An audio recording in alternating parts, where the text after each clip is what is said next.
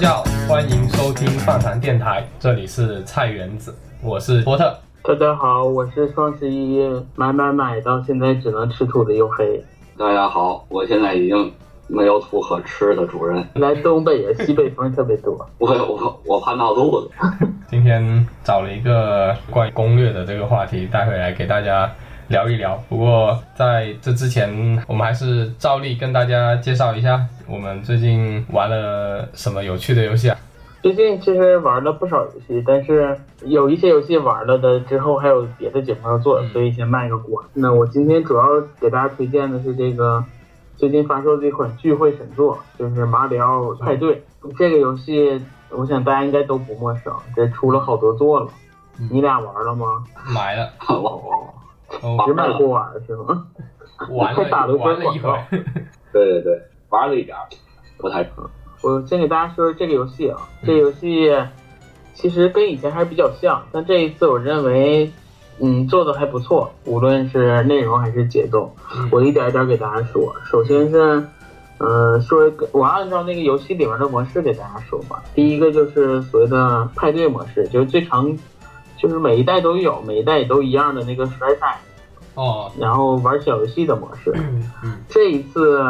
其实内容都是一样的，但是加了一个新系统，就是所谓的伙伴系统。嗯就是在游戏中，你会通过比如说走到特殊的位置，那个位置会给你一个伙伴，或者是你买道具的时候有一个召唤伙伴的小手机，嗯你用了之后它就能召唤一个伙伴。然后伙伴的作用还是挺大的，其实一个是，嗯、它可以给你一个特殊骰子。哦，对，这一代每一个角色都有一个特殊的骰子。嗯比如说，有的人骰子里面，呃，有什么八九这样的大数，但是为了平衡，的可能就是八九十三个大数，然后其他三个面儿是，比如说加三个金币或者减三个金币这种，嗯就是说白让你赌一下。对所以说起手的时候，以前是一个骰子，一个普通骰子，这一做就变成了两个骰子，嗯一个是一二三四五六的普通骰子，一个是根据你选择角色不同的特殊骰子。嗯然后当你的那个得到一个同伴之后，你将得到那个角色的特殊骰子，也就是说，你有一个伙伴的时候，你就有三三个骰子，嗯而且伙伴还会，我我不知道叫帮忙还是叫捣乱，他还会格外给你给你甩骰子，他给你他还会甩一个骰子，给你加一到两个步数。哦这个有可能有时候是帮你走得更远，也有可能是你恰好甩到，比如说你想走到星星，走到星星那个点。嗯你本来甩到了，他说不定给你加一个，就加没了。然后再一个就是这个伙伴在某些小游戏，嗯就比如说有拔河的小游戏，你跟对方 PK 的时候，你是可以带上伙伴的，就等于你伙伴越多，你的优势就越明显。嗯在这种小游戏里面，还有一些小游戏，比如说，呃，咱们以前在游戏中也出现过的那种，就是比如说站在一个平台上，大家利用一些道具或者是拳脚相加呀，把对方打下台。嗯这时候你的伙伴也会加入你，所以说你瞬间就多了多了很多赢的机会。哦这就是新加这个伙伴系统。嗯然后 这一座还新加了一个 Party 模式，就是二 v 二模式。我觉得这个模式是做的非常有意思了。它这个是就是所谓的二 v 二，就是两个人一伙儿嘛，然后两队 PK。但是它这个走格的方式变了，嗯咱们原来的走格是地上画好圆圈、画好格的，这个是把地图等于变大了。嗯地上的格变得特别多，特别密，然后你你的那个怎无论你想怎么走，它是规划好的，你可以自己规划。就比如说我先向上走一步，再向右走一步，再向左走一步，就是只要没有就挡住你的那种规特定方向的前进格子，你就可以自己随意的规划路径。你还可以坑对方，它能转圈儿，我记得。啊，就对对，其实假如说你甩了个十一步，其实你就想往前走一步，你就可以转着圈儿来。嗯对，然后路上会有一些金币，你可以加，而且如果你这个路上有有敌人，你还可以踩他，踩着他还掉金币，这个特别有意思对。如果你有同伴儿，你假如三个同伴儿走过一个人，就是你看他啪啪啪踩三下，但是它这个步数也不是万能的，它会它这个地图设计，我觉得这一点做的也很好。就假如说你想走到一个特定的位置，其实你距离那个特定的位置，它是给你算好的，无论是奇数步或者偶数步，嗯就你甩，假如说离那个距离是奇数步才能到达的，你甩了一个偶数步，无论你怎么规划路径，其实都是走不到的。嗯。这个我我一开始玩的时候，我觉得你们应该也是，就觉得啊那个位置就跟我差三步，我怎么都能走到，嗯。然后不停的在做路径规划，然后发后来发现就是肯定是走不到的，所以说这个步数你想到的位置跟你甩的步数其实中间还是有一定差距的。嗯二 v 二好玩的一点是两个人一起甩骰子，就是你跟你的同伙，然后这个骰的面数是相加的，嗯就假如说你甩个六，他甩个五，就是你俩都走十一步，嗯然后具体怎么走，其实是这个玩起来好玩就好玩在你俩可以商量，比如说你走在左边儿，你去道具房买道具，我走右边儿去吃那个星星，嗯就是不同的玩法，你俩可以商量着来。分配任务嘛，我跟我媳妇儿就就是这么玩的。但是你四个人玩的时候，其实对方也是听得见你，而且踩人的那个特别有意思，因为你踩完之后，你一定就会离得很近。其实你要算好了，你下一次也会被踩，特别是他伙伴特别多的时候，你就不要冒这个险。嗯嗯嗯，我觉得这个就是很好玩的点，就是在于你像以前的时候玩那个四个人的时候，当第一个人甩完了，其实就没事儿干了。这样的话，两个的话就等于你的间隔的时间会短，而且两个人可以商讨战略，嗯而且在那地图里也会有更多的互动。嗯再一个就是叫河川生存模式，我我觉得这个模式完全就是考验体力的一个模式。它其实是四个人一起划船，而且是用那个招控体感式的那种划船，其实特别累。然后这个划船的路上会有一些，比如说障碍，比如说加速格子，然后还有小气球。小气球呢就是小游戏，都是四个人一起完成的小游戏。嗯而这四个人完成的游戏，比如说按你得到的分数或者用时，他会给你一个评价，从 S 级到 D 级吧。然后你不同的评价里面会得到相应不同的时间，嗯而你划船是需要消耗时间的，就是必须在规定时间内划到终点。但是它这个就是路上会有很多的变化，而且有不同的路径可以选。嗯我觉得这个游戏做的还可以，但就是太累了，玩完之后感觉就是肩就胳膊特别锁。这个要必须是四个人玩嘛，不能带着电脑嘛。可以带电脑，它这一座都可以带电脑的，嗯而且这一座就是你进园儿的时候，你其实就是带着 NPC 进去的，嗯哦，嗯，然后 NPC 你可以选，它它有三种 NPC，一个是强，一个是一般普通，一个是弱，就是你要选强的，当然它那个 AI 就会很聪明，嗯你像玩游戏啊，或者是走步数，它都很痛，再，弱的也就同力。嗯，对然后再一个就是这个模式我挺喜欢，叫成为节拍王。哦嗯。这个它这个模式的那个玩法很好玩，它就是像一个就是一个节拍节拍类游戏，节奏天国。对，有点像简单的节奏天国，就是像一些节奏天国里面非常简单的关卡，嗯而它这个玩法跟节奏天国也差不多，就是有一个人他会教你个动作，比如说拍手，你就跟着他的那个节奏去拍，或者是里面有那种就像仪仗队似的，嗯就是你手里拿一个旗，然后跟着他的节奏，拿着一个手杖，根据他的节奏挥舞。嗯其实它就只是根据节拍而来的，没有什么复杂的，像《节奏天国》里面那种带节奏的、长长短短的那种都没有，它只是节拍，只是挥的快慢而已。嗯然后也有几个难度，我觉得这游戏做的挺好的，但其实就是可能它不像《节奏天国》那么复杂，又有节奏长短变化什么的。嗯它就是做的很简单，只有几个难度，然后也每个难度每一次玩的游戏都是固定的，嗯然后是四个人玩，最后谁的接法准，谁得分最高。嗯嗯，是很很好玩，但是不是特别耐玩。我觉得，反正如果做复杂了，那就是节奏天国了。所以说加这个模式，偶尔休息一下也不错。可能它就是限制微微操作的，那么精准的，这就是。对对对，它只是根据你挥动的那个节奏，然后再剩下的就是一些普通的，比如说以前都有的，就是小模式随便玩，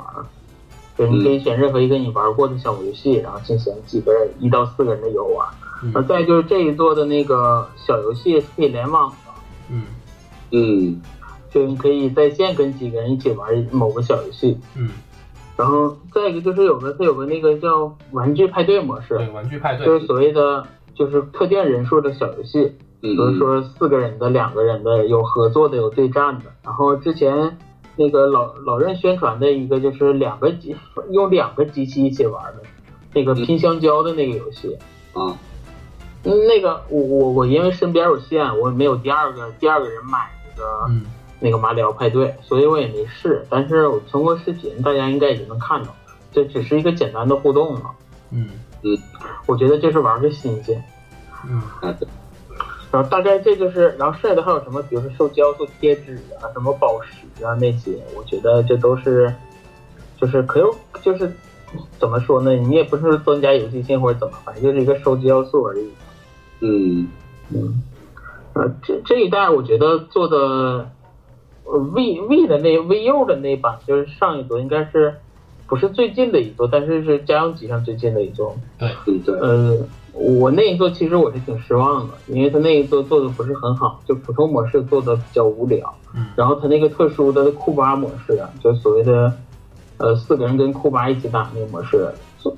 创意是挺好，但其实没有做好，玩起来挺枯燥的，没有那种紧张刺激的感觉。嗯而这一代我觉得就没让我失望，就从那个那咱不说其他家的那些模式耐不耐玩或好不好玩，我觉得至少是有趣吧。嗯然后在那个主要是在那个主模式，就是所谓的派对模式，我觉得这一次做的是很好。嗯就它那个机关上的那些就是特殊特殊事件呢，或者是场景互动啊，我觉得做的数量是刚刚好，嗯不会特别多到你就每一步都会踩到，然后也不会少到就是让大家觉得无聊。什么就是让大家觉得无聊？我觉得就是就是我甩完骰子，我在等其他三个人甩骰子的时候，会不会觉得无聊？嗯我觉得这是决定这个游戏节奏啊或者好不好玩的一个挺重要的因素。VIVO 版这一点做的就不好，对，所以说让我玩 VIVO 版给我整个玩起来感觉，我现在有点忘了具体是因为什么造成的，但是我记得就是我第一个人玩完了之后，我在等后三个人的时候特别没意思，而这一座你就特别好奇后三个人在经历什么，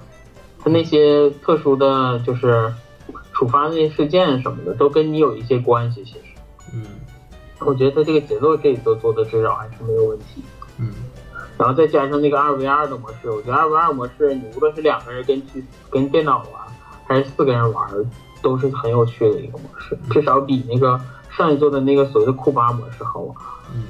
不过这一座我有一个地方还是想吐槽一下，就是它的联网模式啊，太过简单了一点。因为我一开始是很期待的，就是可以跟跟朋友一起，就是通过网联的形式来玩一下，就是二 v 二的那种。但是结果好像只有十个游戏，而且那个模式也比较简单，就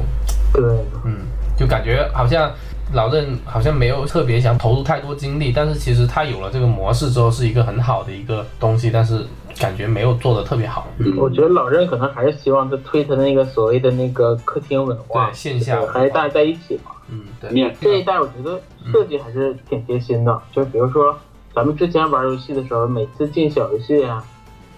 你都需要去点一个试玩，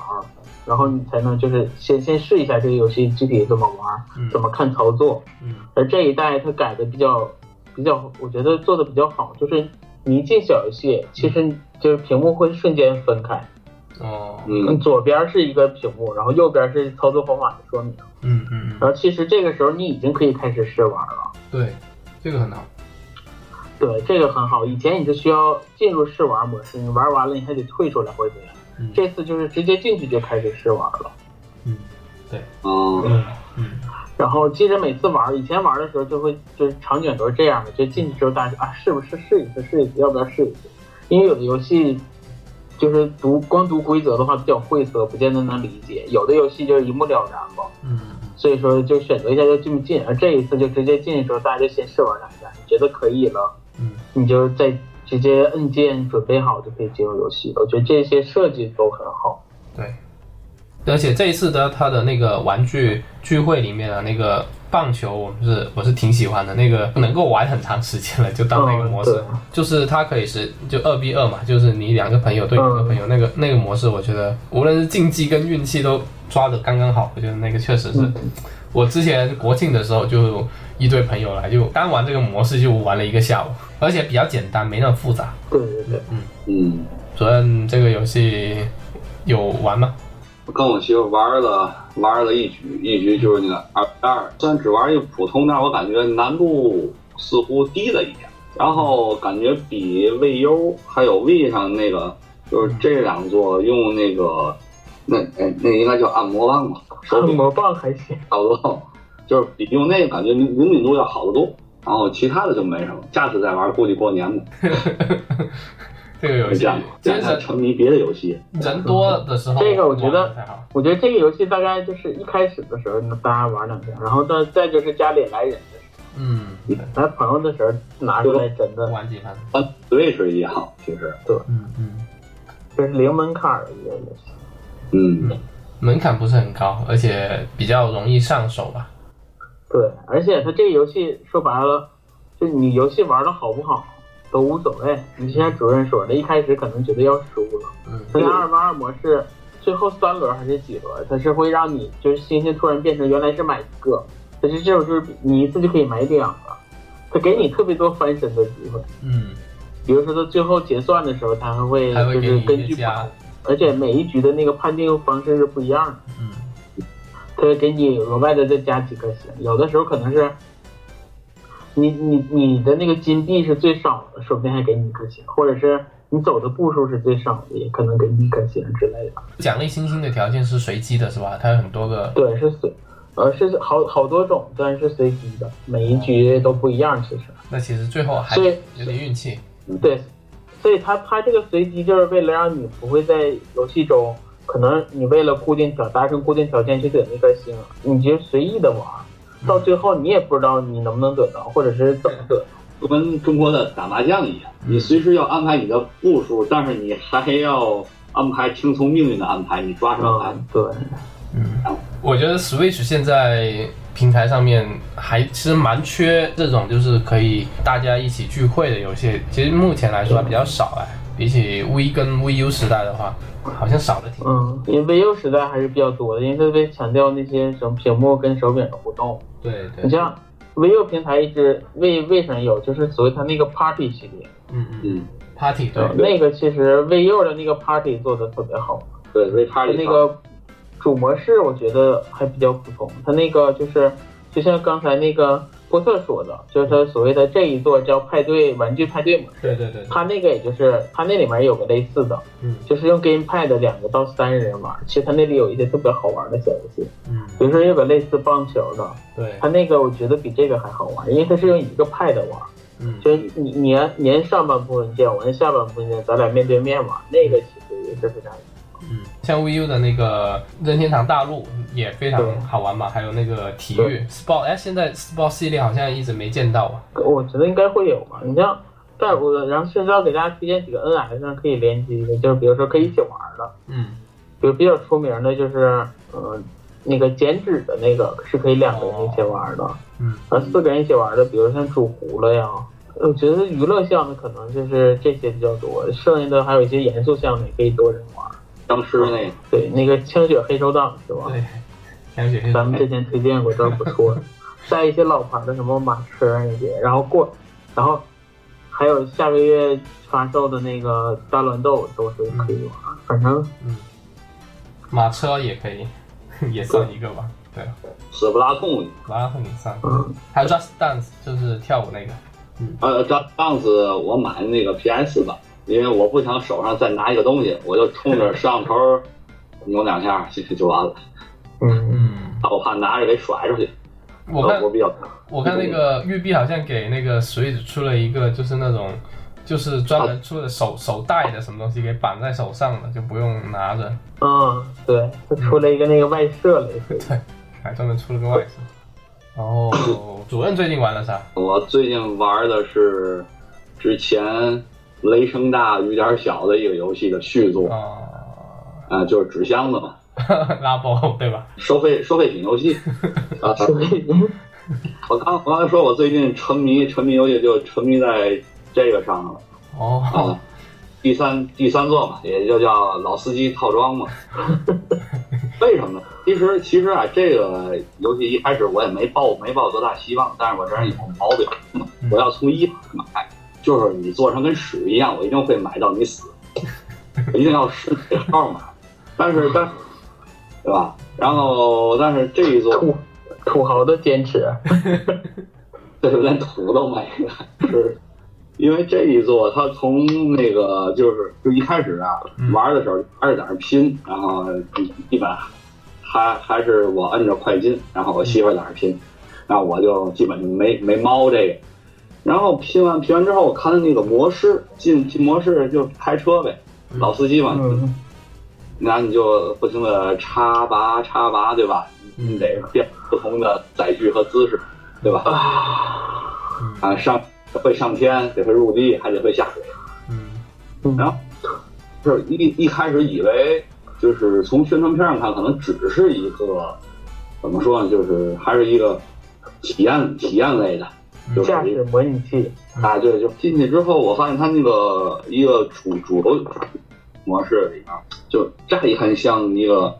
沙沙盒类的，应该叫沙盘，就在一个大地图上，咱们不开吧，没油加油去，你摁一下那个就是钥匙上面的按钮，摁一下之后，你会发现在这个大地图上会分成若干个小小区域，然后你每进入一个小区域的话，那会有八个必须完成的任务。当然，当然你不愿意完成也无所谓啊，就是说你需要有这八个任务去解，就是解开它。然后解开完之后，然后还需要收集五颗星星，每一个每区都要收集五颗。怎么说呢？呃，可能说起来比较简单，可能乍一听有点像 GTA 先完成任务，然后再取得很高点数一样。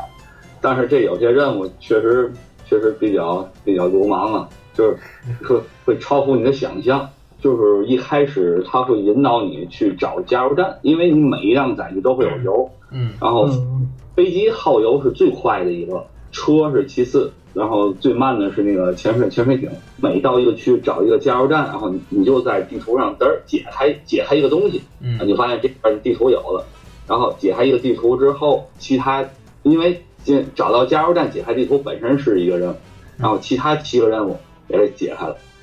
但是由由于它这里面那个都它它都是英文，我这个英文也不老好，然后就有的时候就拿手机在那查，然后就看有，然后有的是告诉你带着谁去哪儿去哪儿，从地图上找去哪儿，这个好办，然后有的是让你，比如说咱从那个预告片儿也看见了，你那辆车出来两个那个那个什么玩意儿，那个啊，就跟锯一样的东东西，你可能能能拉树嗯啊，能拉树，然后然后地上还有什么大石头，你你能把大了，就类似于这样任务。有些时候你感觉这会一目了了了然，比如说地上有块石头，我一开始想拿车撞去，然后不行，然后我看他那写着用什么一个强力的轮子去去搞定它，然后我就把那轮呃把那个锯打开，从那儿过，哎还不还不行，然后然后就在那儿琢磨琢磨琢磨琢磨，突然看见飞机那个摇杆，我把钥匙拔下来插在飞机上，然后插完之后，你的飞机是停是停在地上，然后你就加油，你加完油之后，你的本身的飞机前面是一个螺旋桨嘛，这个螺旋桨把那个砖头给打给打碎了，你就发现这任务完成了。嗯。哦然后，然后，然后你再仔细读读他那个提示的话，确实这是一个强有力的轮子，所以说他会它非常非常颠覆你认知。很符合老郑的制作游戏的方式啊。啊。对，就是你有时候必须得用脚后跟去思考这问题，才有可能完成。嗯，对，除了我说这个沙盒游戏，因为因为我现在一直是沉迷于这个，因为有任务确实不太好完成。嗯。啊，但还在慢慢的打，主要是主要是夫人的要求，嗯，她要开车，啊，我就开车了。哦然后，然后其他两个模式我大概去看了一下，一个是竞速模式，嗯就是赛道跟别人跟别人比赛嘛，开车嘛。然后还有一个模式是对战模式，嗯这可能就需要，呃，可能需要一台一台机器，然后你得有两套 level，嗯，就是两套 level。我我反正反正我试试，你是不能你开着飞机，他开着车，你们俩比，这样是这样是不不行的，嗯。因为他这个其实他呃他这一套啊给了是两个钥匙，你可以做出来两把钥匙，嗯。所以所以说应该是你可以同同时同时那个开两辆载具的，嗯。但是但是为什么不能这么比？我估计他不放出来那个，就那什么图纸了嘛？嗯你可嗯能可以按照图纸你自己你再做一个，可能是这个意思。哦我猜测啊，你要是有钱土豪，你再买一个，就不所无所谓嗯啊。然后呃，它还有一个就是就是跟你车做那个痛痛车嗯通车模，然后你可以做一个喷喷雾罐，它这个喷雾罐做的还挺好，是是一个简单的就是一个纸膜，但是但是它里面会让你放一个就是就是用硬纸夹子做成的一个交叉圆形的东西，所以你你你你在喷漆的时候，你看咱们一般咱有这个喷漆或者喷发胶的概概念啊，虽然我没头发啊，我还能体体会到。然后就是你你晃的那个罐会嘎啦嘎啦响，嗯。嗯它就为了模拟模拟这个，而且你想的同时，电视里也在响，哦。啊响，然后然后你就可以你随意的喷，你随意去组合这个颜色，就没有没有任何限制，除了就是你的发动机上不能喷，剩下随便随便喷。然后你喷完之后，你进到游戏里，嗯，那你的载具就颜色是是一样的，所以它它它这玩意儿的存储量应该还是很大的。然后反正我感觉就是和前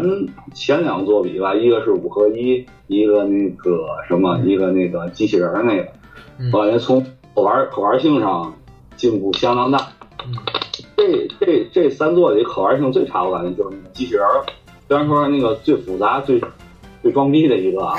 但它的游戏性稍微差点儿。会差一点，对，嗯，你像那个前作五合一里面，比比如说一开始有那个开摩托那个，后来我玩最多是钓鱼那个，那个还好，嗯那玩个其他的都差着。然后这个这个这次这个老司机套装，我就一直在我机器边上放着，没事儿就拿出来开开车做做任务。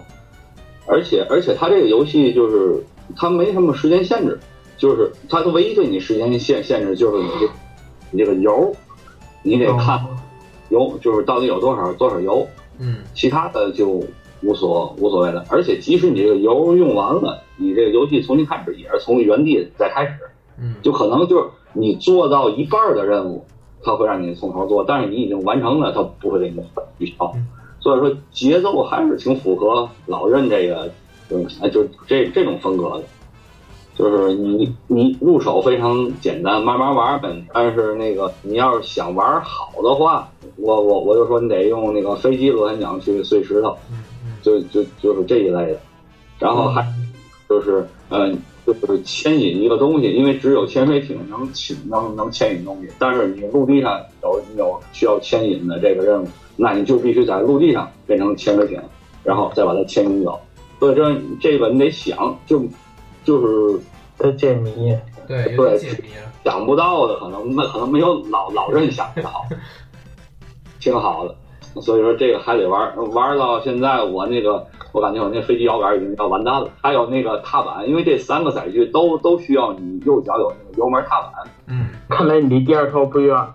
它的那个飞机摇杆好像很是比较比较脆弱的那个那个零部件啊。怎么说呢？其实你要是正常玩啊，就是说白了，就它拉波整个这套东西，你正常玩它的感应是完全没有问题。嗯但问题当当你在开飞机的时候，嗯，因为咱谁也没开过飞机，可能打，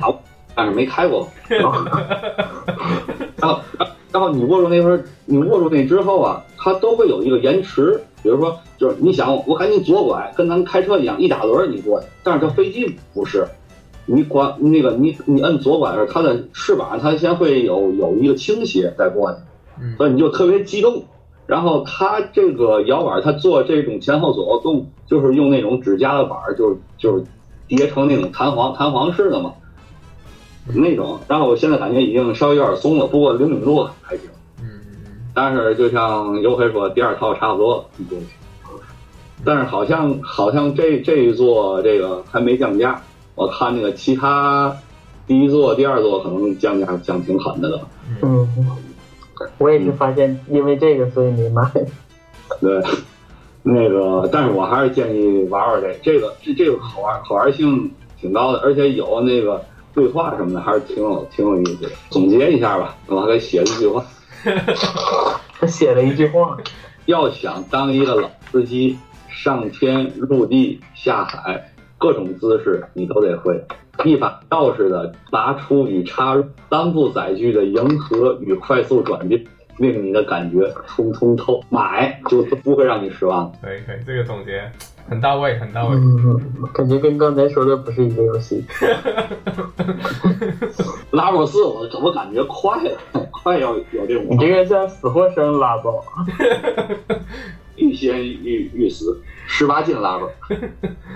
拉博说实话，就是今年从第一套到第二套，其实它确实游戏性方面给大家留下一个比较比较一般的印象嘛，所以它这一套、嗯。第三套在在这方面游戏性上改善，其实还是可以看到说这个系列以后可能还是有蛮大的一个发展，可能老任自己也有也有考虑过这这个这关于就是它这些突出这些玩法跟内容，可能还是比这套东西本身还要重要。对，这一座说白了就回归到以前咱们对任天堂的认知，这东西它好玩了。对对，而且我还试了一下，就是用那个赛车套装玩马车，嗯反正我玩五十 CC 的能跑进前三，因为 而且这个还也能甩尾，就看你油门怎么使，看你脚脚底。嗯，你就不怕整个弄哎坏了吗？呀你早玩会坏，真会坏，对啊，倍儿激动。我觉得摩托车那个比开车这个还容易坏。对，而且我而且玩马车，反正至少我没研究出来怎么往后扔道具，其他的都能研究研究出来。嗯，有有玩出来的的朋友可以跟我们一起分享一下这个。挺好，挺好玩，好玩。我我觉得吧，还是老任一开始的那个目标人群有问题。就像你记得以前总画一张图，什么公司认为的目标人群和最后购买人群，购买人群对，就是老任可能还是误解错了，可能都是打着给孩子买名义，爸妈在玩。然后所以说一开始可能没考虑做的那么复杂，因为小孩可能对操作复杂的接受度也没那么高。然后后来发现，哎呀，还得是骗主任这种才行。这种，而而且主任这种，你玩的时间长了，还得买第二套，是不是？对，这是个连续剧。嗯，还是还是还是这条线比较比的的玩家比较比较消费力比较大一点哈。嗯，对，挺好玩，挺好玩。对，买买买，买买买，这个一定要买。对。为了买。那我说一说我最近玩什么吧。是世嘉不是宣布说《樱花大战》将在 Switch 上推出新作嘛？然后后来不是跳票到明年三月份嘛？所以就因为这个事情，我身边就有些朋友一直让我说啊，PS 二上面的《樱花大战》呃有一座是有中文的，官方中文的，然后就特别好玩，是那个初代的复刻，叫做《炽热之雪》。然后嗯我一开始我自己也是刻录了碟去玩，然后玩了之后就读不了，后来我就自己去去淘宝上买了一盘正版的，真的没想到当时 PS 二它的这款游戏的正版就是做的非常好。本来我是打算只是打算说玩那个 PSP 上面的初代，因为 PSP 上面有一个一加二的合集嘛，就樱花大战初代跟二代的合集，但是玩了一下感觉，呃，炽热之血是一代的复刻，就是这个区别其实蛮大的，重置之后的效果是要要更好的。所以我玩了之后有几个很大的，因为它它的我不知道你们有没有玩过这个这个这个樱花大战，因为我以前我玩我是接触的比较少一点，但是玩了之后觉得其实还挺好玩的，其实就是 A B G 加战棋，说是说有点 galgame 的一个一个元素在里面，但其实这个元素，嗯、我觉得不是特别突出吧，就还是比较 A B G 的一个文文字文字类的一个游戏，但是会加上了一个战棋，而且它战棋系统我个人觉得做的还挺好的，它是、嗯，挺好。因为它原版的就是原版的初代，它用它是用那种传统的走格子的的的型模式，但是呃，炽热之血它是用了四代的，就是它最新的就是的一个战斗系统，就是你可以自由走动，然后我给你一个呃相当于能量槽的样子，然后你你每走一步就会消耗一点能量槽，当你能量槽消耗完了，你就不能动，然后你能量槽上面就会有一些限制，一些一些，比方说你能量槽消耗到一半的时候。你在一半这个地方，如果你你就可以攻击，其实有一点点像那个战场女武神，对这套系统其实对有一点点像战场女武神，然后就因为他做就是队长的话，你就可以改变这个战就是战术，就整个队伍的战术，就是你这个能量槽里面在哪个节点可以释放什么什么样的的能量，比如说回复回复，比如说攻击、放招或者防守，这这些这些这些这些能量就可以就可以综合上的去去用。这是第一个，就是它战斗系统。第二个就是它的动画重置完之后，它的整个动画做的就非常非常的精良，包括它的开场动画，包括它的过场动画，呃，一些支线剧情也好，还是一些一些战斗表现都是用 3D 重新渲染的，然后过场直接用用 CG 过过出来，还有动画动画直接过过场，所以你玩下来就会感觉到是像在看一部就是动画片的那种感觉，就是机甲动画那种感觉，当然还有一些恋爱恋爱元素在里面。就感觉非常棒。其次就是它的它的这一座，它比原版的那一座就是的内容多了两章的内容，多了两章的内容，相当于补完了里面的呃一些角色的一些剧情内容。我觉得就内容就会更加丰富一点了。然后每一章其实跟原版也有区别，说白了就是更多的修罗场，更多的就是让你去做抉择的一些一些对话，就 A B G 的。整个成分会比之前更重了，因为以前它的话，比如说以前只有自由模式下，你去跟他们就是去对话，或者是呃在走 AVG 流程的时候，可能一个对话它就只有两个选项，它现在有可能就会变成四个选项，或者变甚至你有可能会触发第五个选项，这样子就选项就很多，而且就修罗场就真的是比起原版就要更加的。更加火药味会更加浓一点，玩起来就会更加刺激一点。就玩下来之后，就会感觉到整个游戏还蛮有，还蛮蛮好玩的。就呃，很可惜，就是它的呃二代、三代，虽然一二三四五都有中文，但是它一二三四是只只在嗯，应该说是中文，它大部分集中在那个 PC 上，就电脑端上。但是因为它电脑端都比较长时间了嘛，所以到现在大家想要去回顾像三代、四代的中文版的话，就会比较麻烦了。也很奇怪，为什么这个系列停了这么多年？但是前段时间那个明月忍忍娘是吧？就世嘉的那个那个做那个嗯那个烛龙那个，他就说对说这个游戏不是现在已经是开发很顺利嘛？然后其实我还是蛮蛮期待说能够把。前面几座给它复刻一下，登录 Switch，我觉得是很适合，真的是很适合 Switch 的一个一款游戏。包括这个《炽热之血》，其实完全都不需要，完全都不需要重新做了，就这样平移就上 Switch 就效果就已经非常好。嗯嗯，冷机器不一样。什么什么？冷饭冷饭机器，但是如果要是再再复刻再早一点的东西，就变那就叫复古机。直接直接就叫 N I 那个那 N S mini，下个新版就叫 N S mini 了。真的？哎，对了，出一个专门玩老机老游戏的。嗯，对啊。啊，这个问那个《樱花大战》，你最喜欢哪个女女主人公？那肯定是樱的了，对吧？我们肯定是玩她的结局的嘛。我我想玩，我喜欢神奇锦，但我没玩出来。她是跟那搞对象。其实我行。她的结结局是这样的，就是他。到一个节点，就我一开始就初代，当然我不知道别人就是别的世代是怎么样的。就是你玩初代，如果是玩炽热之血这一座的话，嗯，你你前面的那些就是你跟他对话，就是产生好感度啊。每一章节的好感度只是跟这个章节的，只是跟这个章节的那个的战斗会有关系。比方说你跟这个人的关系很好，那他战斗就表现就非常突出；如果关系不好的话，他战斗跟就会非常差，战斗表现非常差。但是其实。只关系你结局的话，是主要是在它有到后半段有一个新年元旦的新年祭典，你要元旦新年祭典你选择跟谁过，你就触发谁的结局。啊，对，哇，可能当时可能是点错了，还是还是还是还是怎么着？我想点那个神曲锦的，嗯，哦，选错了，哎，可惜，因为没有动力再玩再玩第二遍。可以，我觉得这个系列真的是这么多年，连 P P S 四也没有登录过，也 X Xbox 也没有，所以很适合。我觉得在，而且我个个人感觉其实蛮有可能的。你看，像沙漠、沙漠、沙漠一加二要出沙漠三，然后沙漠一加二也也登录了 P S 四。那现在新樱花大战要登录 Switch，是不是把前面一二三四五给它出个合集登录下 Switch？我感觉挺不错的。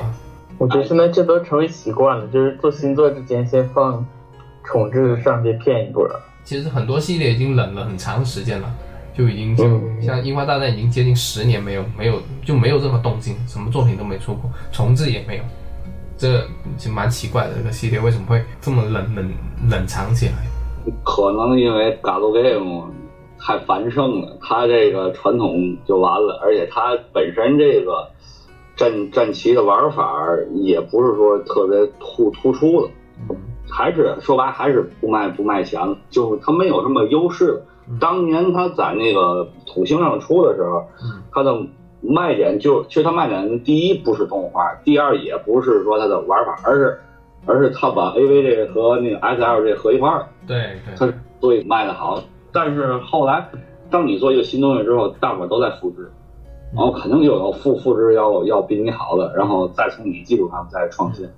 嗯慢慢完了。你像那个 G G B 上不还有吗？对，GB 上也有，啊，G B 上那个可能有两座我忘，还有限定版带那个带那个那个 跑步计数器的那个那个套装套装机，然后那个游戏大家玩一下，你要想搞对象玩玩那个，那呃老老去人家还敲敲门去，还得自己走走到那儿，嗯啊，说聊聊啊，就就就是这个，你可以玩那个吃轮流，啊，不过没有汉化，还还都是还都是纯日文的。其实这我觉得就是去去跟他们聊天，就触发这些剧情，然后每因为他他你每个对话完之后啊，他会有一个倒计时的，而且这个倒计时其实走得很快，就要逼着你在短时间内一定要做选择。你如果全程都不回答的话，那当然有可能就是你过了大概四分之三的时间之后，它会出现第三个选择，就第三。会对会蹦出现引对蹦出第三个回答方式，就就其实它会让你觉得就是呃跟那些里面那些角色在那些女性角色在交流的时候会还蛮感觉蛮真实的，嗯。嗯，就那种紧张感是差不多的。而且他有一些角色，就是他这他这一次《炙热之血》这一座，他是有有一个设定，就是说 你在同一个地点碰到同一个人，然后他这个事件是会延续下去的。他是有他是有很多延续事件的，就是你要自己去去找的。比方说，他跟你说买什么衣服，然后你就给他意见，然后他说改天会来来买完之后会来试穿给你看啊，类似这样的一一个剧情，那你就哦你就你就会往下，隔段时间他就会会过来跟你说，说完之后，然后就你反正你你要一直就是就记住这个点，有这么一个事件在这里，嗯，嗯嗯就会有就会有这样子，然后你触发这个事件，而且你选对了，这个事件就会一直往下走，嗯，就会蛮感觉还蛮蛮真实的吧，就是这个这个游戏感觉挺好。，PS 二上还还有还有一座你玩了吗？五代吗？五代对，七大马。哦，对，就是那个那个那个那个那个美国西部那个是吧？对对对，那那那个还没玩，那个那个，那等等我也我也打算把那个也找来玩一下。嗯，你可能玩不下去，玩法没有变化。对对，我我我我看到出那个玩法，那个是外传型，就五的外传作品，对对，前传的不一样。但是第三代也在那个在 PS 二上也有，但是也没中文。然后五代的正传也没中文，只有这个五代的外传跟初代的这个《智者之血》有排版，所以这个发行也让我觉得蛮奇怪的。嗯日本人的脑脑回路跟咱不太一样。嗯，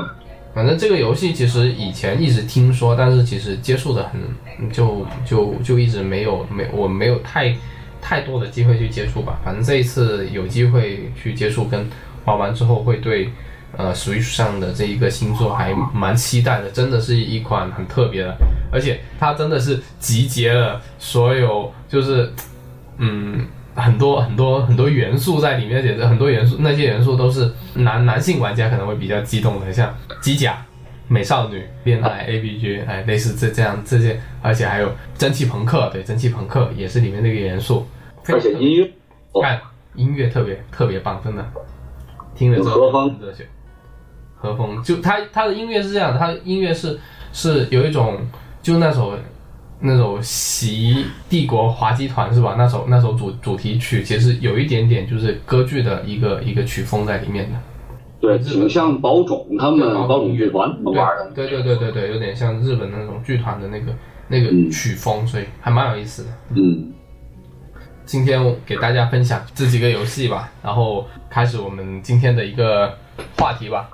那今天我们想跟大家聊的这个话题就是关于攻略。你们是什么时候有接触到攻略这个东西的？最早接触到游戏攻略，应该还是上小学时候，哥们儿他们买的电软。嗯。然后呃，因为看那个封皮儿啊，那会儿那会儿才几年级，二三年级。那会儿 FC 正式进入，不不能叫正正式啊，就 FC 兼容机。嗯。正式进入中国也没几年，然后就然后看了，你看封皮儿挺。挺像，哎，挺好看的，像游戏机的，但也看看不太懂，因为他一上来也都是说好多新闻啊、评论一类的事儿，然后就往后翻，嗯嗯嗯，就一开始。就看当故事看，然后仔细一看，哦，这是某某游戏的攻略，这是第一次接触接触攻攻攻略。其实那会儿小的时候，真是小学时候，九十年代初那会儿玩游戏真没怎么用过攻略。咱说实话，一张盗版卡带也很贵，而且基本都是动作游戏，就就是傻傻玩呗，很少玩文字类的。知道有什么文字类的，什么智力卡啊、文字版，都是后来的事儿。然后那那会儿把什么，其实现在来看就是把 RPG、SLG 全全叫成文字版的，就说白了不是打架的，你一格一格动啊，然后或者对对话一大堆的，那那都叫文字版游戏。嗯嗯。然后接第一次接触电软，然后我对这个开始就是能分清的时候是在地摊上看见，可能老玩家知道有本杂，呃，不那不叫杂志了，就是有本书蓝皮的叫《电子游戏一点通》。那个后来可能还出过两三本，但是第一本大伙儿老玩家一定有印象，是蓝皮儿的，一个三个三十二开本，然后封面封面有魂斗罗二代的图片，哦，有没有没有兽王记我忘了，然后那那里面我现在记得印象比较深的，就是打开之后发现他把魂斗罗先给你讲一故事，然后我我感觉那不就是上来蹦俩小人儿，飞机上跳俩人儿，拿着枪噼啪打吗？嗯嗯。但是人家的不是，人家讲故事，然后每个子弹都都是什么，打一个人多少多少分从哪儿打，注意哪儿出哪儿出来。然后那会儿就没事总看这个，因为它里面有好多游戏的介绍，那个就是一篇一篇一篇写的很详细。从先是那个呃介绍背景，然后它分关给你讲这个过关需要注意什么。然后最后可能会给你一些，到你这个子弹吃是怎么样，和谁对话会怎么样？因为那会儿没有这么多游戏卡带，所以跟游戏有关的最多事儿就是不停的翻这本这本书。因为那会儿那会儿买不起电软，因为它一周，哎，不不是一周，那会儿月刊最早是不是双月刊忘了？然后就也也很多钱，然后那会儿也没有说去收收集杂志这个喜好，我就一直翻翻这本书。然后就看看看，然后再后来，又有一本，又有一本又大又厚的，是一个十六开本的，叫叫电视游戏乐园。那会儿是那不可能也得三十多块钱，因为它是就不能不能叫精装吧，至少那个封皮都是那那那种就是塑塑料封皮啊，塑封的那种。嗯。哦。那是我几年级？可能是已经六年级，初一那会儿。那会儿九六九七年那会儿。嗯。然后我看那个时候，我当时我脑子里没有 M D 的概念，我只知道 F C，我就就知道那个红白机、小霸王、超级玛丽、任天堂啊，就知道这么这么几个，别的别的也就顶多知道一个 Game Boy G B，啊，其他的就不知道了。嗯。然后我看那本书，就是翻翻翻翻，然后。突然发，突然发现里面，就是说你用到的，你用到的键位出现了一键，然后，然后还有什么 X、Y 键，嗯，那本书里我记得没是没是没没介绍超任，是介绍 F、F、C，然后到后面我看到这个我才知道什么，哦，原来这是另外一台游戏机，是叫 M D，因为他介绍那个攻略叫兽王机，这个是我印象非常非常深的。我在想，我的游戏手柄只有两个键，不不不，只有四个四个键，A B 和 A B 连发。嗯，那我要玩这个游戏，是不是需要什么组合键？就那会儿没有第二台游戏机的概念。嗯，所以我就一直在那想到后来，都翻到后头，我看那些出了一些那个游戏书，就是游戏机照片的那个图片的时候，嗯，我看哦，跟我那长得确实不一样。但是我还是没有说，就是反正不都插插卡带的嘛，啊，反正没什么区别嘛。嗯然后翻那本书再往后翻，就就介绍，我没记错的话，应该介绍的是，不是三 DO，是那个 PCE。嗯能介绍 PCE，那我说，哎，这手柄长得差不多，反正也也俩键的，这样游戏我也我也能玩。那会儿就是信息不对等，不开化嘛，嗯，土人嘛，对 那种。然后慢慢慢的，真正真正知道买杂呃买杂志，买游戏杂志、买游戏攻略，那已经到了高二高二那会儿，就是有了第一台，就有了 GBA 以后，嗯就开始开始买什么像，就是什么电软啊，尤其是实用技术，还有还有那个以前出的一些特刊，什么绝对 Game Boy 读本就这一类。然后那会儿就大量疯狂的买这两个主线杂志的中，所以我我并没有买什么电脑游戏，什么电子好吧，就那一类的电电嗯电子游戏广场嗯这一类的就没买过。嗯然后到后来就是什么，嗯，模拟器。嗯但是我买那个其实并不是为了看攻略，嗯就就是习惯性的买。我不说嘛，跟买跟买拉本一样，买一本就想从继续往下买，嗯这个习惯一直保持到现在。嗯呃，然后对于上面的攻略，呃，用，但是很少，嗯呃，所以我那会儿我我感觉一本杂志全彩的，我打开在那翻着，那不就有印儿了吗？嗯然后手上有汗，它还容易掉色，所以那会儿就是喜欢买那种就是小黄本儿，那那叫小黄本儿，反正就是黄就是几页，几页就是一个小本儿的。我记得那会儿玩玩游戏买过合金装备的，买过寂静寂静岭的，嗯然后后出了几页的有 GBA 上的黄金太阳，嗯还有魔法魔法学院。嗯然后后来的 PS 二盗版盘，它它有它有的精装盗版盘，它会给你附一本攻攻略，比如那个龙战士，它那会儿就有，还有那个卡片召唤师二，这些都是有，我现在也还留着呢。但是我玩游戏，说实话还是不爱看攻略，太麻烦，然后总想挑战自己，然后发现英文真的不行，然后这盘就飞了。实际上这张盘才五才五块钱，对吧？所以留了一大堆攻略，真正看的，嗯，没有没有几个，从头到尾看完的，打完的，就是那个，就是金庸老爷子人家那个著作嘛，那叫什射么？雕是吧？那个《射射雕英雄传》PS 上那个，PS 一上面的，对，对对，PS One 的上面。嗯，哦，那电脑电脑游戏，我因为我很我很少，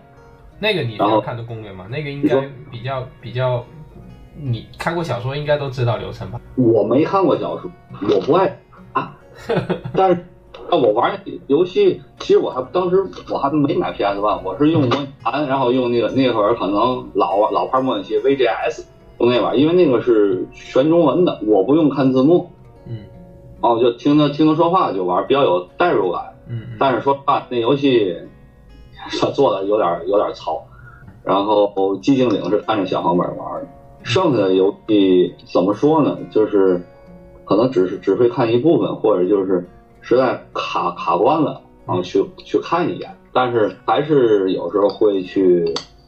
会去买，还会会会去看看。所以有时候相对喜欢看一些那个同人攻略小说，就这一类的。哦把剧情给你介绍一下。对对，对因为有的写的也确实不错，嗯，比如比如说那个，就他还专门出过那个，就是游戏机出那个有小说系系列嘛，什么寂静岭的，哎，寂静岭忘了有没有了，反正有那个合金装备出了出了一堆，反正我都看了，哎，那写的确实不错，虽然说看完我就忘了，忘了是讲了讲了什么什么意思，但是当时看的时候，我感觉对于这个游戏了解，因为你当时你玩过这个游戏，他讲这个剧剧情，脑子能反反应出来，还是挺有代入感的。剧情小小说还是我比较推荐的，嗯，攻略小说，因为怎么说呢，现在网络也比较发达了，嗯。那个就你可以不用，你可以不用不用全看，然后你为了打白金，注意那几个点也就也就行你真是从头到尾看着攻略打，已经太影响速度。以前的游戏其实也存在一个问题，就是以前中文游戏其实有很多没有嘛，所以确实是像你刚刚说的寂静岭这些，包括这些官方小说，有一部分就是去辅助你去理解那些你看不懂的剧情，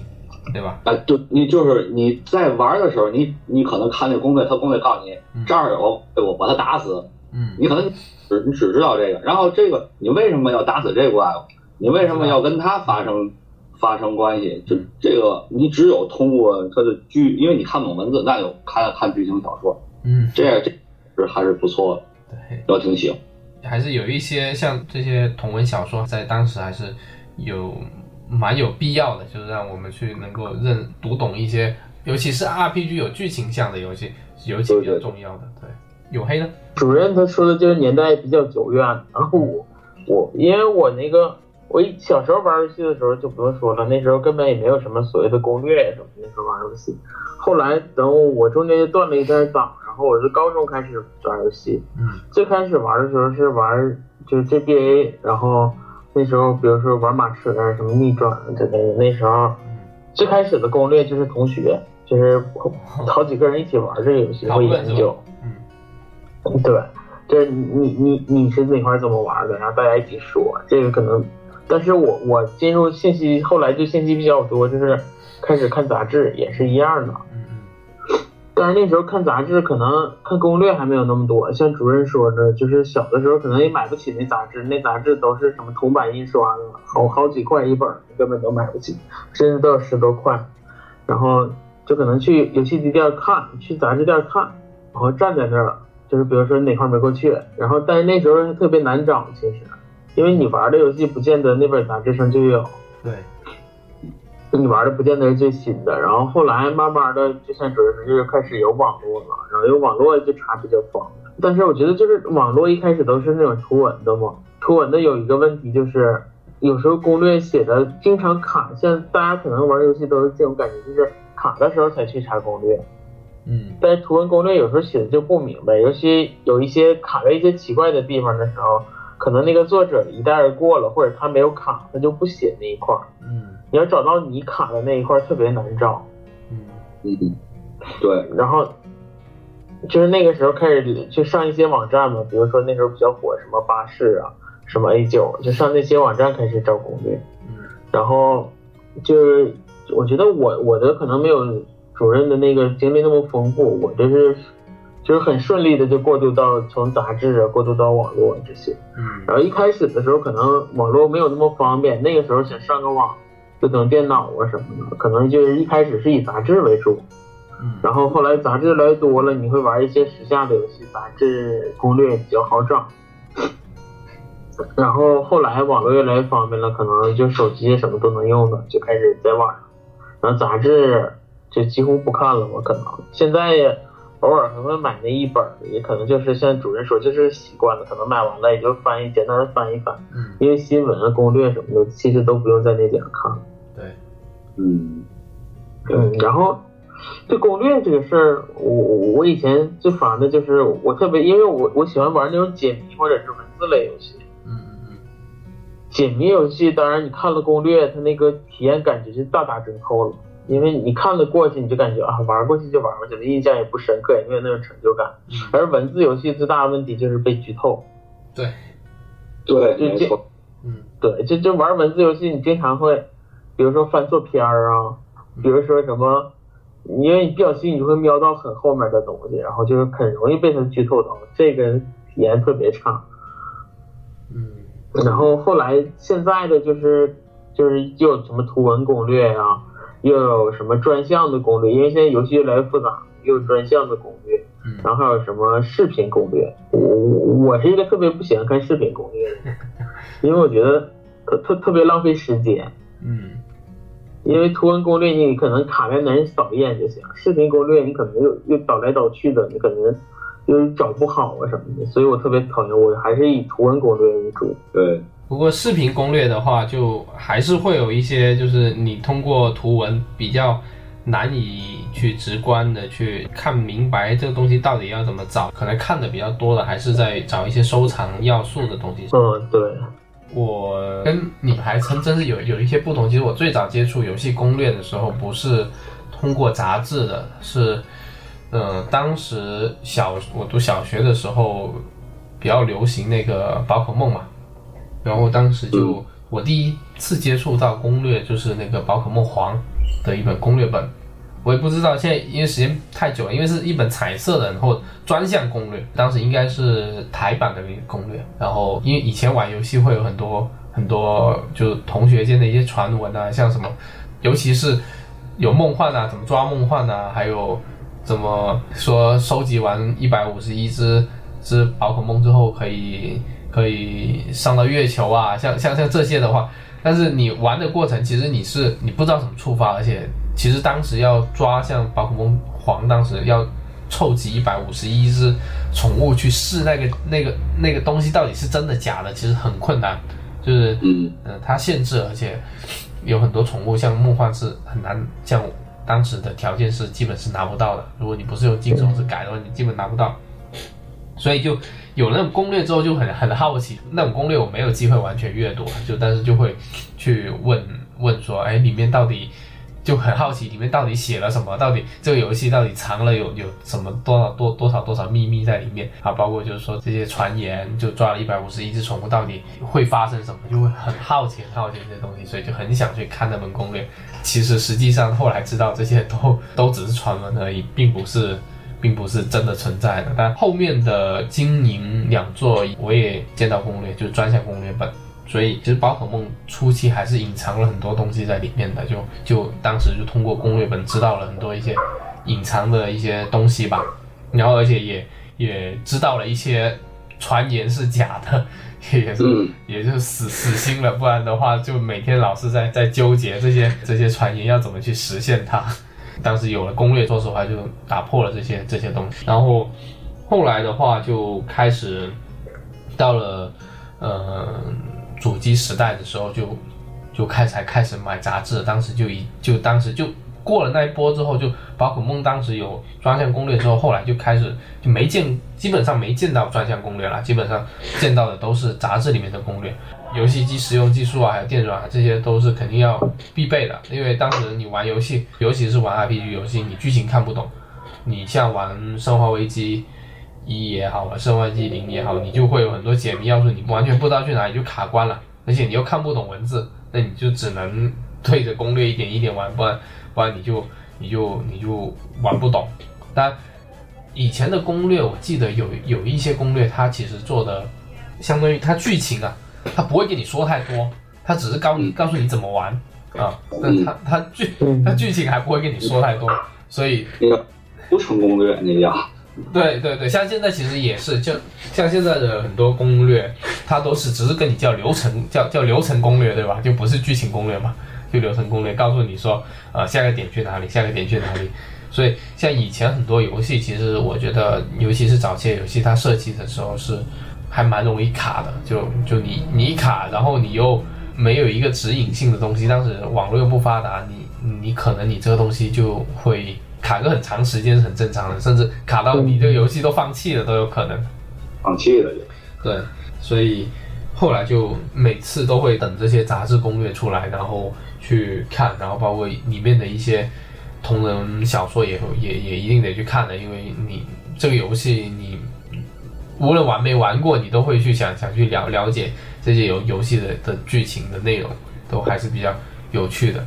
嗯。呃，后来慢慢慢慢到到现在，就是到现在其实就又回归了，就是专项攻略。就是我像我现在买攻略的话，其实都就比较倾向于买专项攻略。像杂志我就买的比较少了，除非说那个杂志有我比较感兴趣的游戏，尤其是任天堂的游戏，而且我比较认同它这个攻略里面的内容，我才可能会去购买。因为现在说实话，就是现在的攻略啊，就是杂志上的攻略，没有像以前那么那么用心吧，就有有有这种感感觉嘛。因为毕竟现在网络攻略比较好查，也好查下，而且像刚刚你们说的，视频攻略也有，网络免费的攻略都有，所以再到杂志上的攻略，就大家就没有太太花太多功夫，像以前弄得那么图文并茂，而且你一看就知道哇，这个这个这个这个是很用心的在在在写的。现所以现在杂志的攻略其实反而不是特别。特别用心吧，然后我自己就专项攻略买的比较多的，就塞尔达。虽然塞尔达我肯定流程上是不看的，但是我一般通关完之后，我还是会去看一看，看一看就是里面一些地图的设计啊。而且我觉得日版的一些专项攻略确实做的比国内的要要要好很多。一方面是因为有资源吧，官方给的那些地图的全景图，所以做出来的包括那些图鉴，就做做出来这么攻略就非常精致。所以其实。变相的有一点点的收藏价值吧，能这么说吧？一定要买中国的，不要买新的。对，但是就所以有段时间，其实我在国内的时候，就我有有段时间我是买了比较多的杂志吧，然后。呃，就跟刚刚主任说的，就我去了日本之后才发现，这些杂志在其实在日本是很便宜的，其实也没有什么收藏价值，都是一两百日元就就就就就有了，就十几二十块钱的价值。但是内容是肯定是很好的。就现在对我来说，就我对这款游戏感兴趣，那收一本这个游戏的攻略对我来说，有点像收一下这款游戏的设定集是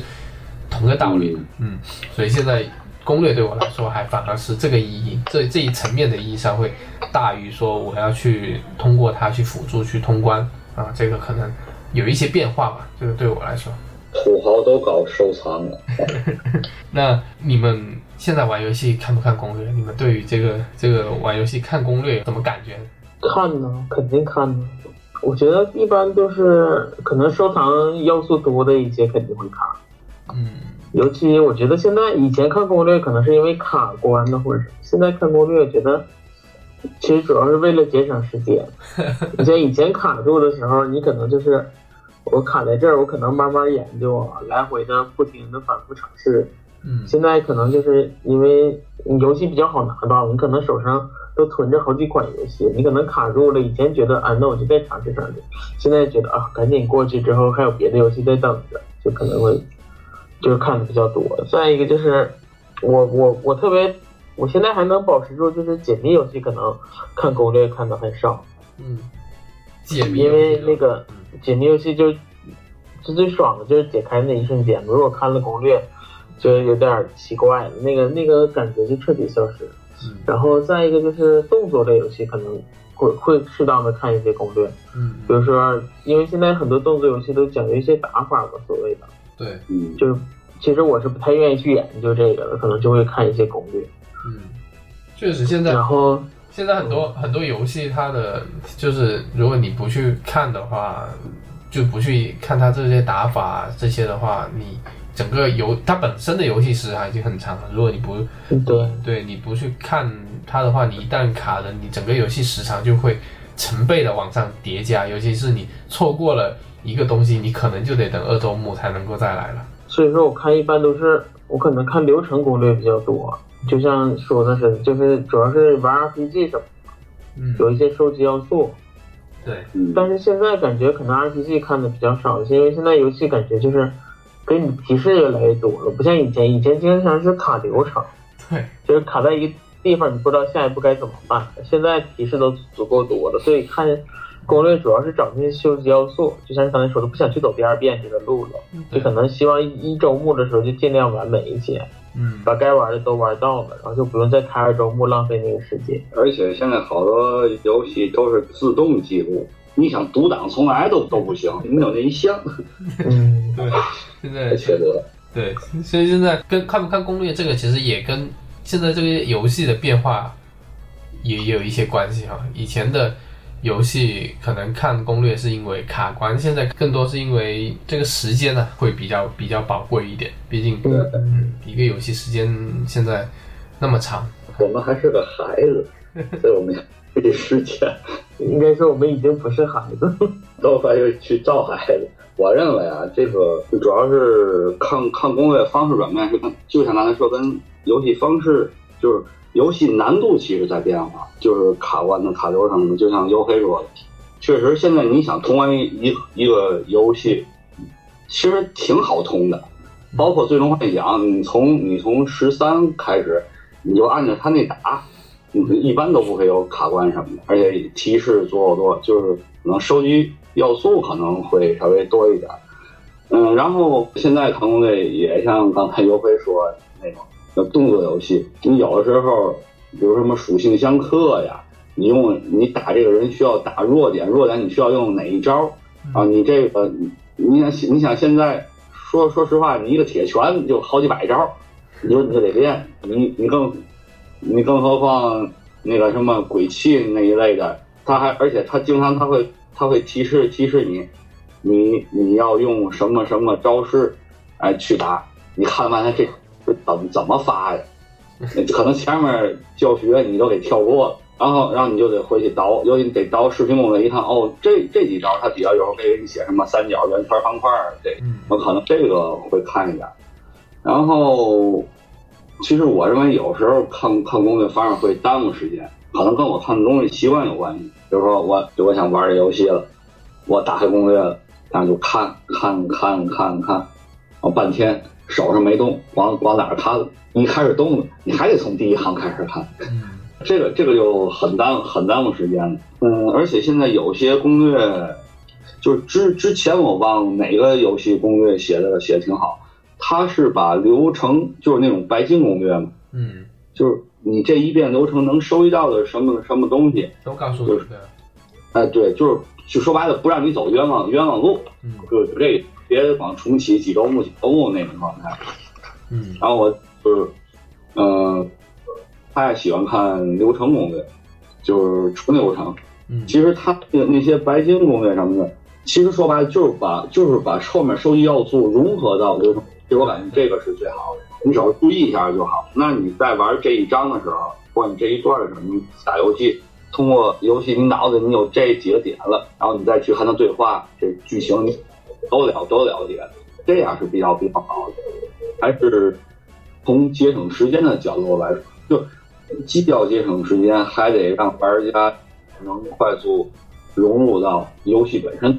对，别让攻略拖了后腿。这是我切身感受。而且现在游戏体量也太大了，流程太长了。现在流程真的是很长啊，一个游戏像以前，说实话，一个游戏就加 RPG 最多也就二十个小时，已经是算很长了。然后现在你看一个大作，平均都是一涉及到大作，平均都要一百个小时左右，嗯啊，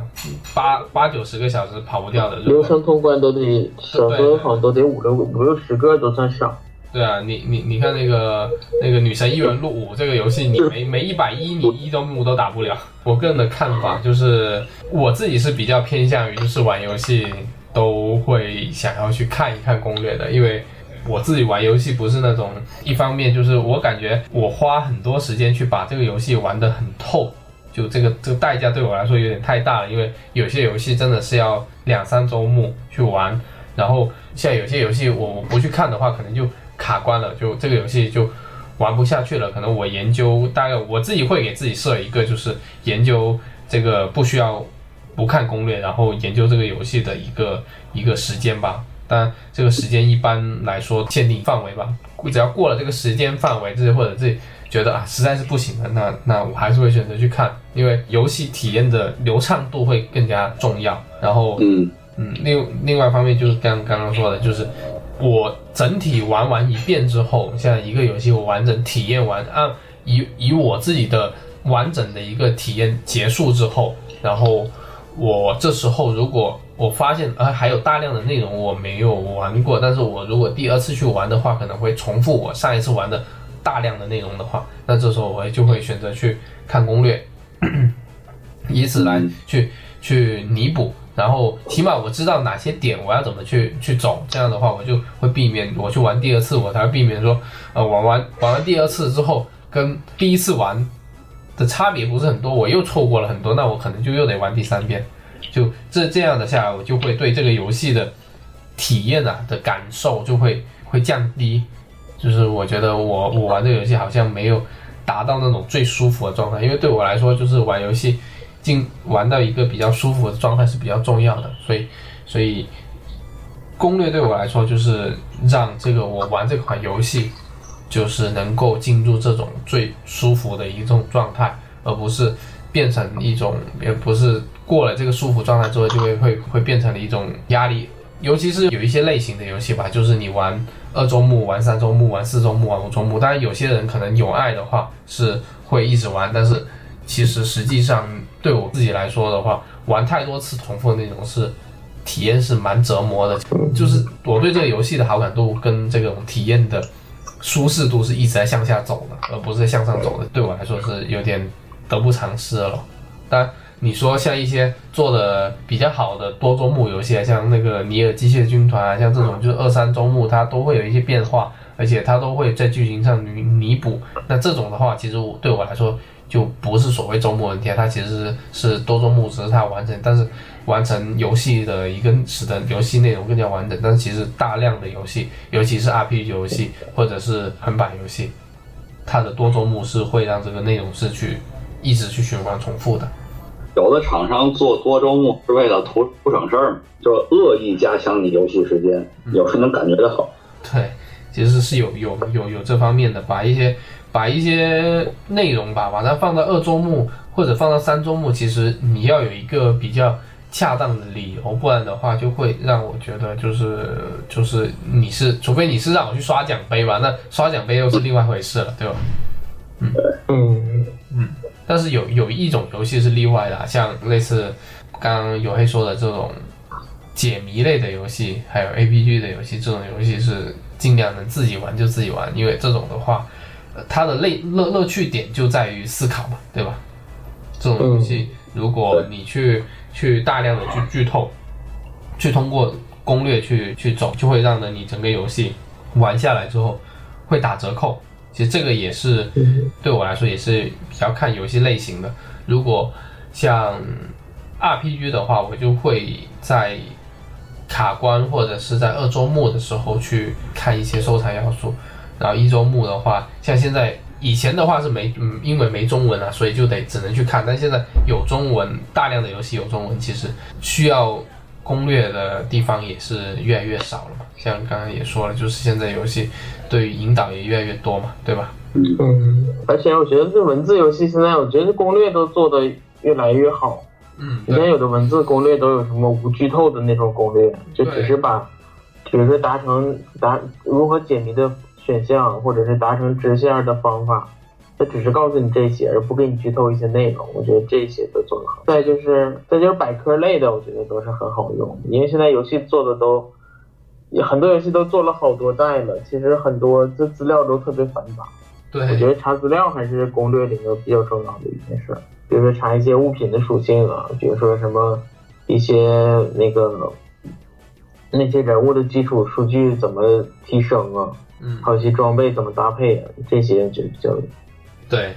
这些你如果你如果不通过通不通过，你想要自己去研究，其实也没问题，但是。是要基于你对款这款游戏真的是有有很大的耐心吧，就你要付出很大的耐心，而且就是像像我刚刚说的，就它有可能带来的一个结果就是你可能会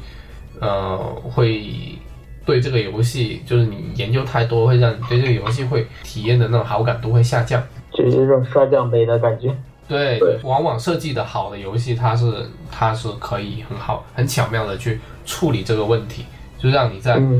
不看攻略的情况下，也能就能完整的体验到这款游戏其完整的内容，这个也比较难吧，说实话。但是，我感觉能不看攻略则不看攻略，就能够自己玩的、自己思考出来的东西，就尽量的不要去看。对，对你想想，咱们现在花了好几百买一个游戏，再花十来块钱买了攻略，你这个。好几百这个，你咱不光说体验体验度上来说，就是你用很短的时间，比如你把这游戏通了，嗯，然后它的价值在哪？嗯哼，对吧？这是这是这是一个问题。我感我感我感觉这是这，就是你你是要迅速的把它通的，还是说你要还是想好好的玩它？嗯，好好玩，你就你就跟搞对你搞对象一样。你你你是不那不叫玩啥对吧？你你 你是你是把心思放在和他交往上，还是还是说你还是想尽快的跟他啊啪啪啪对吧？这这就你要跟他交往好，既有感情又能啪啪，这是很很好。关键只想为了啪啪，说白了就是速战速决嘛，速战必必速决。最后你这个东西，你花了好几百给弄来了，费半天劲弄来，没想到你你的体验都对不起你的钱包和时间。嗯，对。嗯，所以其实攻略其实只是就是说能够让你去。去更好的去体验这款游戏的一个东西，就是最最基础的还是你你你自己对于游戏的这款游戏的一个态度吧。我觉得这个对，所以我觉得攻略这种东西也是可以成瘾，就是可能一开始你卡住了，你看一眼，嗯，之后你就会产生依赖性，尤其他那个给你解决的方法很很方便的，或者是你你遇到收集要素的时候，尤其玩 RPG 游戏，以前的时候可能你需要走遍每一个角度。需要走特别多的弯路，而现在你看了攻略之后，你就知道那个收集要素在哪，你就直接走过去，可能很多弯路就不用走了。这个特别容易产生依赖性。但是如果你一味的被攻略牵着鼻子走，其实你玩完了，感觉没有那么，就像说是就没有很深，你就只是一玩一就一带而过了。可能你再回忆起来时候，你都回忆不起什么东西。嗯，我没知道就花了多少钱，就没了。就是我感觉还是。就像波特说的，可能时间是一个很重要的原因。就原来的时候，你可能一点点探索，你会觉得啊，这个探索很有意义，或者觉得玩，当自己解开那个谜题的时候，感觉呃很有成就感。但现在的时候，你有可能还会在想，我虽然说靠自己的努力花了两个小时解开的，其实我这个两个小时可以干一些别的事，因为现在大家生活节奏都太快了，对，而获得信息的渠道又太方便，嗯，肯定会产生这种矛盾，我觉得。所以说，现在越来越多游戏直接就是恨不得给你内置一个攻略，就引导的特别完整。你是想说那呃，史克威尔艾尼克斯在手机上复刻那些 FF 和 DQ？嗯，我，现在游戏都那样。你像什么一些欧，一些欧美那些厂商做的所谓的什么什么开放世界什么的，那恨不得就把所有的隐藏要素都给你标记在那。然后什么，甚至原来是给你标记在那儿，或者在地图上给你画上。现在做的都是你可以把你的那个标记放在上面，你怎么跑啊，离多远的，具体往哪个方向，它都告诉你。扎钉，就是，对，就是扎钉。恨不得恨不得手把手帮你把游戏给玩了，对吧？对对对，但其实这种这种就给你玩的那些，你就会感觉特别机械，反倒玩完了。没有什么感觉，不如自己探索来的有意思。对，其实这个这个就是一个很很很矛盾的东西，就是你刚刚所说的，就是呃看攻略，就有时候就确实是会产生一种依赖的一种情绪，它会让你就是觉得有捷径这个东西很方便，但是它反向带来就是说你会完全失去一种探索的乐趣。有时候其实，在游戏里面啊，就是走弯路或者是走。就就我们我们说白了就是浪费时间嘛，就我这样空探索探索了这个东西是没有用的，或者是没就是感觉感觉是没有用的，我走了一个冤枉路，或者是这个区域去了之后什么都没有，然后我又回来了，这这其实这种这种冤枉路的这种感觉也是游戏体验的一部分，有时候。对，尤其是在像像旷野之息，你你如果知道了，你看攻略知道哪里有什么东西。或者是这个神庙在哪里，那你就失去了找这个神庙的乐趣，或者是去探索发现这个东西，哇，很惊喜的那种感觉，嗯，就会就类似这种这种感受吧。我我觉得就这个这种感受可能跟那个看攻略一方面，但是我觉得就是好的游戏嘛，其实它这一点就是这个还是根据不同游戏的那个制作能力或者游戏优秀度有关。你像刚才说的旷野之息。可能一开始你还想去，就是卡住的时候，你想去查查攻略，后来发现走弯路才是这游戏的乐趣。对。然后你像一些，像比如说做的比较好的文字游戏啊，其实你像那种多结局的，可能你看着攻略玩能打出完美结局，但是你自己玩的那个结局可能是你最喜欢的，比如说像暴雨什么的这种，就你可能一开始想看攻略，后来发现你放这攻略，才是这游戏最好玩的那个地方。就玩出来，但是有是你的，嗯嗯，我觉得还是跟制作组制作的那个水准的功力有关系。有的游戏可能你就觉得看攻略了玩过去和不看攻略都差不多，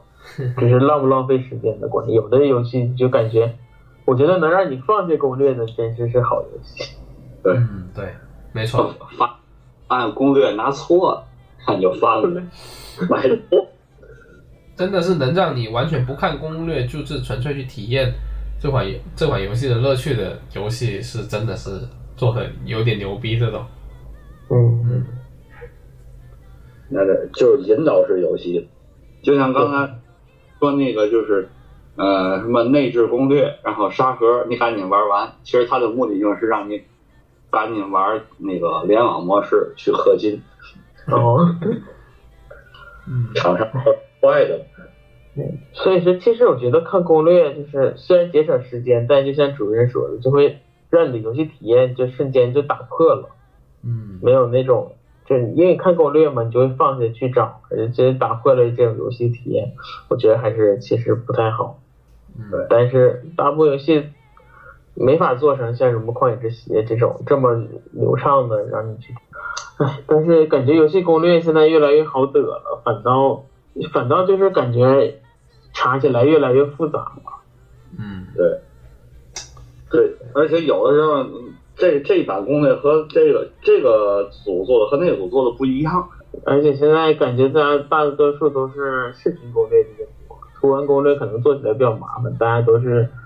做视频攻略。但视频攻略有个问题就是很难找，而且现在的游戏越来越多的都是所谓的开放世界嘛，就是你的流程大家可能都不一样，嗯你就找起来特别吃力。就你可能这么打的时候，对方已经做攻略的人可能已经有 A、B、C 三个道具了，而你打到这时候可能只有 A 这个道具，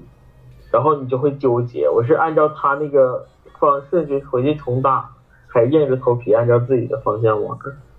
这种其实是最难受的，就这尤其这种开放世界，或者是像一些、呃，就是多多线路的话，如果你看了这些视频攻略来玩的话，乐趣真的是会减很多很多的。嗯虽然它它能够引导你很快速的以最便捷的方式把游戏的内容全部体验一遍，但是你就真的是缺少了自己学习跟在游戏里学习跟成长的整个过程吧。嗯嗯，你就玩下来之后，你会你会有一种感觉，就是，嗯，这个游戏好像没有那么好玩，嗯，会有这这种这种会会让你真的会有产生这种感觉。而且那种被人牵着鼻子走的感觉也怪怪的。玩单机游戏的就不要再成为所谓的人民币玩家，他们就坏。其实嗯但是我感觉以后可能现在什么游戏不都是所谓的什么开放世界化？可能慢慢的攻略，我觉得攻略就是往那个方向发展，就是我只是一个可以查的工具，嗯嗯而不是引导你玩的游戏的一个指南。嗯就是你碰到什么问题，就像一个百科似的，我觉得这种就比较好。像你玩塞尔达，你可能查一下这个食谱是怎么做的，嗯我只需要查到的是这个，而不是说我下一步该做什么。可能以后开放游戏越来越多了，可能攻略就变得不是这种线性的攻略，线性的越来越少了。而作为工具书查，我觉得这个还是不错的。嗯，对，嗯，荒野生存指南这个嗯，对，现在可能这种比较多，因为现在游戏不都是所谓的开放世界，嗯什么游什么游戏都是开放的。对，现在真的是开放游戏一个大发展的一个阶段吧，跟以前游戏还是有些有些不一样。那来总结一下呗。我我我觉得攻略这件事儿让我最困扰就是，就跟他刚才说的，就是所谓的那个时间和成就感的问题。你是选择耗费更多的时间去探索更好的体验，还是选择快速的通关？嗯我觉得这就是在我这看来，就是攻略对我来说永恒的矛盾。嗯但是就像波特说的是，每个人可能心里都有那杆秤去衡量。对，比如说我看攻略看到多少的时候，我觉得被人牵着鼻子走了，我可能选择去放下；或者是我卡关卡到多少小时的时候，我就会去瞅一眼攻略。我觉得大家心里都有个杆秤嘛，对大家追求的也都是就是最好，就是觉自己觉得最好的那份游戏体验。对所以看不看攻略，怎么看攻略，我觉得大家都有自己的一套吧，应该。对，嗯，所以其实只是一个工具吧，也只是让你的游戏，让你游戏玩的更加快乐的一个工具。嗯嗯，我感以我个人观点就就是你呀、愿意看啊就看，嗯不看就不看。如果你在看之前你不高兴，嗯让打的你你都上房了，那你看完之后，如果你更不高兴，那你自找的。嗯，一定要保持快乐的心态，毕竟你是玩游玩游戏，